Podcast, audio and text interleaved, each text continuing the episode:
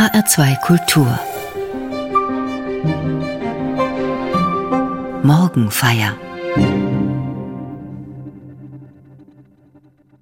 Die junge Nachbarin fragt, was ich beruflich gemacht habe.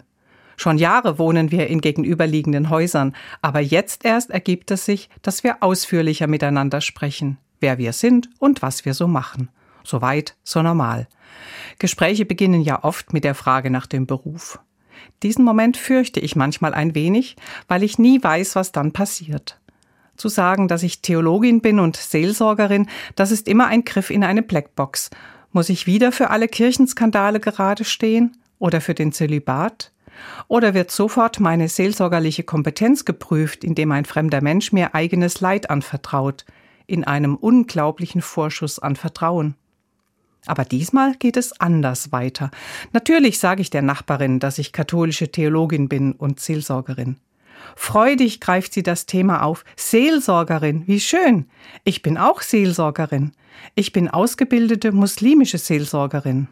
Ich staune, das hätte ich nicht erwartet. In ihrer Glaubensgemeinschaft ist das allerdings ein Ehrenamt, erfahre ich. Ihren Lebensunterhalt verdient sie durch eine andere Tätigkeit. Das war bei mir anders. Seelsorgerin und Theologin war von Anfang an mein Brotberuf. Erst einmal sprechen wir aber über das Verbindende, wie schön es ist, Seelsorgerin sein zu dürfen. Anderen Menschen zuhören, sie begleiten, für ihre Nöte offen sein, über den Glauben sprechen. Ich sage das meistens so, als Seelsorger und Seelsorgerinnen stehen wir für Hoffnung, die von Gott kommt. Und die beginnt damit, dass wir uns menschlich aufmerksam begegnen das ist bei der muslimischen Seelsorgerin nicht anders als bei mir. In unserem Nachbarinnengespräch kommen wir aber erst einmal nicht weiter. Das Gespräch reißt ab, weil andere Menschen dazukommen, wo es doch gerade noch interessanter geworden wäre. Was unterscheidet uns? Das wäre ja jetzt eine wichtige Frage. Die läuft aber nicht weg, wir können ja bald weitersprechen.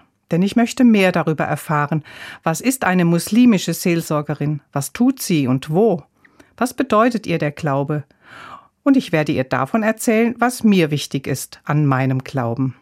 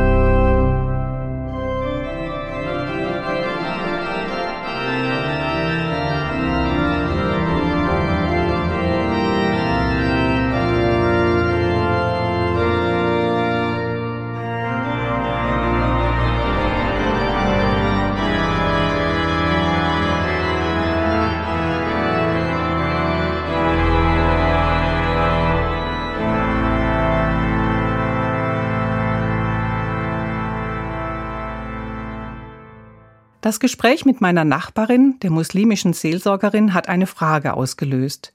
Was eigentlich ist mir wichtig an meinem Glauben? Was ist es, dass ich immer noch davon erfüllt bin, trotz aller Skandale, Katastrophen und all dem Unsäglichen, was die katholische Kirche zu Recht ins Schlingern bringt und fast zerreißt? Und wofür es vor Scham und Entsetzen eigentlich überhaupt keine Worte mehr gibt. Ja, was ist es? Ein Satz aus der Bibel ist ein wichtiges Leitwort für mich geworden. Er steht im ersten Petrusbrief und wird heute in den katholischen Gottesdiensten vorgelesen. Dort heißt es, Schwestern und Brüder, heiligt in eurem Herzen Christus den Herrn. Seid stets bereit, jedem Rede und Antwort zu stehen, der von euch Rechenschaft fordert über die Hoffnung, die euch erfüllt. Stets bereit, jedem Rede und Antwort zu stehen über die Hoffnung, die mich erfüllt. Als junge Frau habe ich das mit Feuer und Flamme getan. Ich war so erfüllt von meinem Glauben und von meinem Gott, dass ich darüber gar nicht hätte schweigen können, und ich war gerne Mitglied der katholischen Kirche. Da war so viel Gemeinschaft, die ich liebte. Mir ging einfach das Herz auf, wenn ich mit anderen zusammen war, die an Gott glaubten. Gottesdienste waren für mich wichtige Orte, um Gott zu loben und Kraft zu tanken. Und es gab so viel, was ich mit anderen auf die Beine habe stellen können. Heute sind meine Töne leiser geworden. Das System Kirche hat sich in einer furchtbaren Weise schuldig gemacht. Und ich bin mir sicher, die Katastrophe ist noch nicht überstanden. Glaube, Vertrauen und Liebe wurden tausendfach mit Füßen getreten. Wie passt dazu noch ein Wort der Hoffnung? Diese Frage stellen sich unzählige Katholikinnen und Katholiken. Viele sind ratlos, wie sie sich verhalten sollen. Wenn wir Menschen ratlos sind, gibt es mindestens zwei Möglichkeiten zu reagieren. Wir können resignieren, nichts mehr tun, nicht mehr hinschauen, aufgeben. Manchmal ist verständlich, dass jemand in einer bestimmten Situation aufgeben möchte. Die andere Möglichkeit ist nicht aufgeben, sondern nach vorn schauen. Und das beginnt, so unsinnig sich das anhört, erst einmal damit zurückzuschauen. Da war doch mal eine Ursprungsidee. Da hat es doch vorher Pläne und Hoffnungen gegeben und einen furiosen Anfang. Also erstmal zurück zu den Wurzeln. Da war doch was. Und von dort vielleicht neu nach vorne? Im Blick auf die Kirche heißt das, in all der Verunsicherung ist es wichtig, die Ursachen zu finden, Veränderungen einzurichten, Strukturen zu entwickeln, aufzuarbeiten. Das ist das Äußere, notwendig und unumgänglich. Innerlich aber ist es genauso dringlich, den Blick darauf zu richten, wie das mit dem Glauben einmal angefangen hat. Zurück zu den Ursprüngen, zurück zum Ursprung. Wer ist es, an den Christinnen und Christen glauben? Sie glauben nicht an das System Kirche, sondern an Gott, Jesus Christus und die Heilige Geistkraft. Das ist die Wurzel, auch meine Wurzel. Und genau darauf weist der kleine Text aus dem ersten Petrusbrief hin. Erst kommt die Betonung der Verbindung, heiligt in eurem Herzen Christus den Herrn. Dann folgt die Aufforderung, seid stets bereit, jedem Rede und Antwort zu stehen über die Hoffnung, die euch erfüllt. Ich überlege, was das heißen könnte, Christus den Herrn heiligen. Im Alltag sagt man schon mal, dieser Gegenstand ist mir heilig. Er löst besondere Erinnerungen aus oder ist mir aus anderen Gründen sehr lieb und wertvoll. Manchen ist ihr Mittagsschlaf heilig, den darf niemand stören. Wenn mir was heilig ist, dann achte ich besonders darauf und schütze es. Es liegt mir am Herzen. Das Wort heilig weist aber auch auf Göttliches hin. Etwas ist nicht alltäglich, sondern mit dem Himmel verbunden. Etwas Heiligen drückt besondere Ehrerbietung aus. Heiligt in eurem Herzen Christus den Herrn könnte also bedeuten, ihn erkennen als von Gott, als wertvoll und besonders die Begegnung mit ihm schützen und ehren, sich darin nicht stören lassen.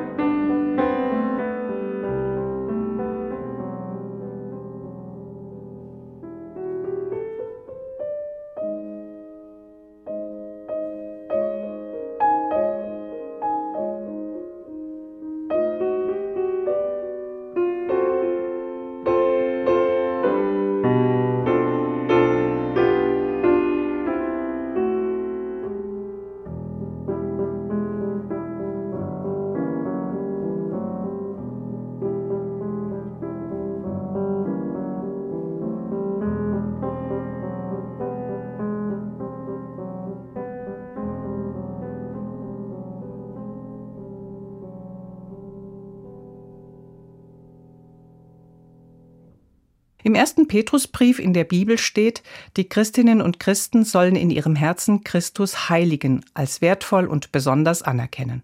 Was aber macht ihn so wertvoll und besonders? Jesus Christus hat verschiedene Seiten. Da gibt es erst einmal den frommen jüdischen Wanderprediger Jesus, von ihm erzählt die Bibel. Und es wird seither von Generation zu Generation weitererzählt, auch noch nach 2000 Jahren. Er hat Kranke geheilt, Trauernde getröstet, Hungernden zu essen verholfen und Menschen am Rand der Gesellschaft ihre Würde wiedergegeben, so dass die einfachen Leute ihm scharenweise nachgelaufen sind, um ihn zu erleben. Manche verehren deshalb Jesus als Sozialrevolutionär. Die Bibel erinnert weiter an Jesus den aufmüpfigen Prediger. Manche der in Stein gemeißelten religiösen Regeln hat er in Frage gestellt und abgelehnt. Andere Regeln hat er verteidigt. Er hat immer die Frage gestellt, ob sie den Menschen helfen, mehr zu Gott zu finden oder eher nicht. Denn das wollte er, dass die Menschen in eine enge Beziehung zu Gott kommen. Er selbst hatte ein besonderes Verhältnis zu seinem Gott, hat sich als sein Sohn verstanden und erfahren und blieb in dieser engen Beziehung, die den Weg durch den Tod bis zur Auferstehung zur Folge hatte. Dieses besondere Geschenk der Erlösung durch Tod und Auferstehung wird von den Christinnen und Christen auf der ganzen Welt als das größte Zeichen der Liebe gefeiert und gewürdigt. Es gibt also viele Seiten, die Menschen an Jesus Christus faszinieren. Sie alle gehören zusammen und machen seine Persönlichkeit und seine Bedeutung aus. Von der fühlen sich bis heute unzählige Menschen angesprochen, aufgeweckt und begeistert.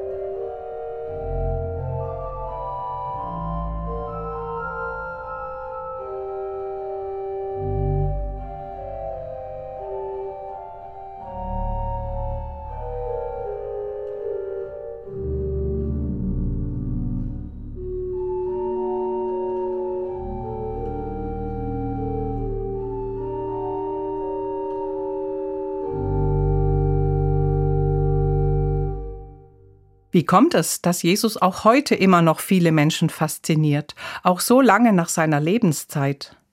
Momentan erlebe ich das ganz unschuldig und schön bei einer meiner Enkelinnen, fünf Jahre alt. Aus dem Kindergarten bringt sie Jesus-Geschichten mit und hat dazu immer noch eine Frage und noch eine. Sie löchert mich manchmal regelrecht über Maria und Gott und Jesus. In meiner Wohnung gibt es natürlich auch Kreuze und religiöse Bilder und eine Menge Bücher zu religiösen Fragen, auch Bilderbücher. Da wird sie aufmerksam und möchte noch mehr wissen. Ich kann nicht genau sagen, was es ist, was sie so begeistert und warum. Ihre Geschwister reagieren nüchtern und sind nicht so interessiert, aber sie ist von etwas angerührt. Ich habe Jesus in meinem Herzen, sagt sie. Vielleicht hat sie die Worte im Kindergarten gehört, mag sein, aber ihr Kindergesichtchen strahlt, wenn sie das sagt. Und dann ist es mir natürlich ein leichtes, ihr Interesse zu unterstützen, ihr aus der Kinderbibel vorzulesen und mit ihr darüber zu sprechen. In diesem Fall ist es ganz wunderbar einfach, von meiner Hoffnung Rede und Antwort zu stehen. Denn bei dem Kind fällt es derzeit auf guten Boden. Mit der Nachbarin, der muslimischen Seelsorgerin, ist es ja auch leicht, weil wir eine Ebene teilen. Sie ist eine gläubige Frau und ich bin es auch. Auch wenn wir verschiedenen Religionsgemeinschaften angehören, wissen wir beide doch etwas davon, was Glauben bedeuten kann. Es gibt allerdings Situationen, da ist das viel schwerer. Sich in einer desinteressierten oder sogar abweisenden Umgebung als gläubige Christin oder Christ zu outen, kostet manchmal etwas Mut. Christinnen und Christen müssen sich hierzulande nicht vor Verfolgung, beruflichen Nachteilen oder gesellschaftlichen Schwierigkeiten fürchten. Da haben es Christen in anderen Teilen dieser Erde unendlich viel schwerer. Und ich habe sehr großen Respekt davor. Menschen aus den neuen Bundesländern zum Beispiel haben erzählt, dass sie als Christen kein Abitur machen und deshalb nicht studieren konnten. Sie mussten schon als Jugendliche manche Lebenspläne begraben weil sie an Gott geglaubt und ihren Glauben sehr ernst genommen haben. Das sind richtig große Opfer gewesen. Und dann gibt es tatsächlich auch Christinnen und Christen in Ländern dieser Erde, die sogar ihr Leben riskieren für ihren Glauben. Es sind ungeheure Lebenszeugnisse von Menschen, die trotz Bedrohung ihrem Glauben treu bleiben. Auch ohne Worte erzählen sie etwas vom Grund ihrer Hoffnung. Sie haben Jesus im Herzen. Daraus nehmen sie die Kraft.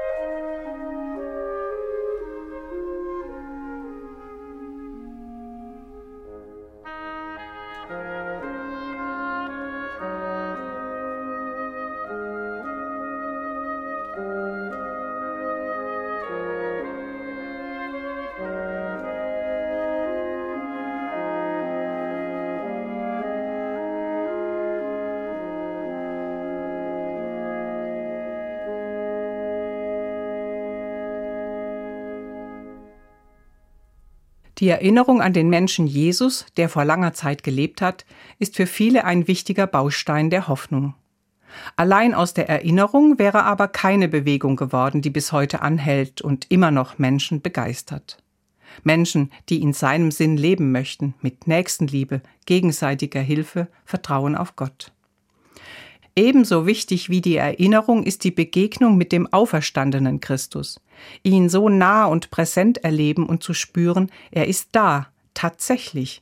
Er lebt in mir, auch wenn es kaum zu beschreiben ist, wie meine Enkelin sagt, ich habe Jesus in meinem Herzen. Er ist nicht mehr räumlich da, aber er ist anders da in Empfindungen, Gedanken, beim Beten, in Herzenseinfällen. Ein Bibelwort aus dem Johannesevangelium formuliert das so Jesus sagt, ich werde euch nicht als Weisen zurücklassen, ich komme zu euch. Nur noch kurze Zeit und die Welt sieht mich nicht mehr, ihr aber seht mich, weil ich lebe und auch ihr leben werdet.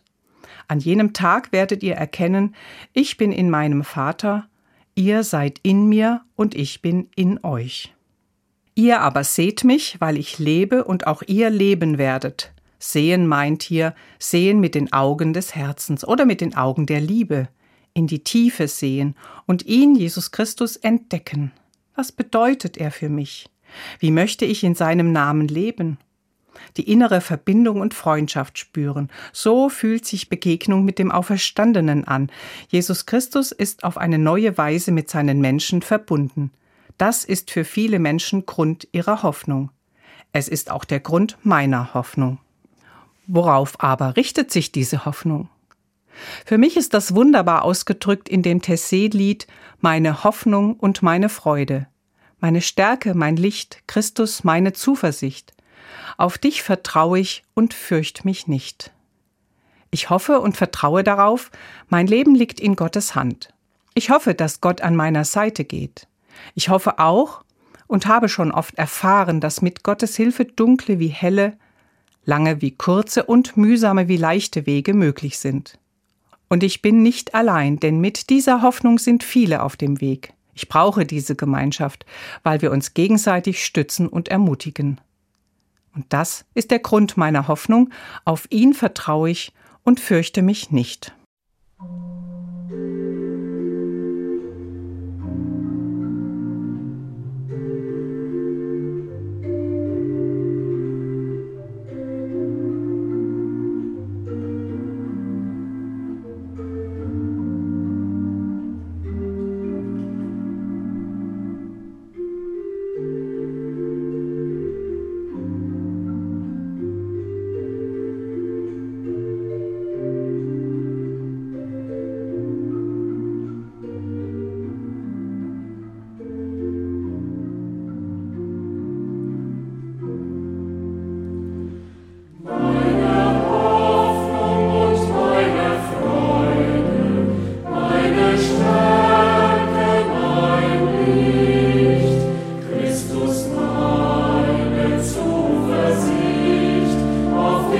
Ich vertraue.